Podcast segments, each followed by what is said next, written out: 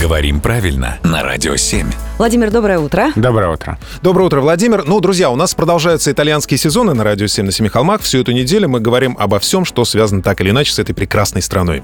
И, конечно же, не могли у вас не спросить об итальянских словах в русском языке. Их, может быть, какие-то особенности, области применения и какие-то интересные факты, возможно. Да, много есть в русском языке слов из итальянского, и, как правило, они все группируются вокруг некоторых тем.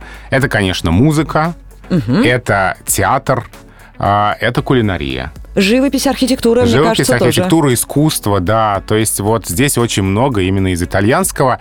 Или слов, которые напрямую пришли из итальянского, или через а, посредство других языков, французский, например, или польский, но тоже из итальянского. тоже. Это такие слова путешественники, которые пришли к нам из Италии. Да, ну а у многих итальянских слов в, основе латинские корни. И вот здесь один из моих любимых примеров — это слово «вермишель».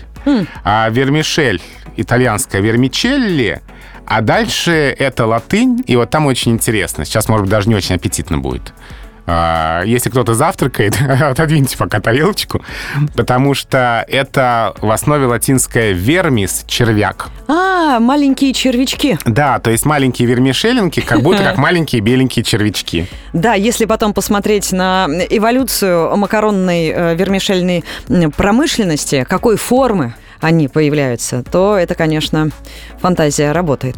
Ну, слушай, друзья, не знаю, у меня аппетит не пропал. Я, пожалуй, продолжу. Юра. и червячков, и паучков.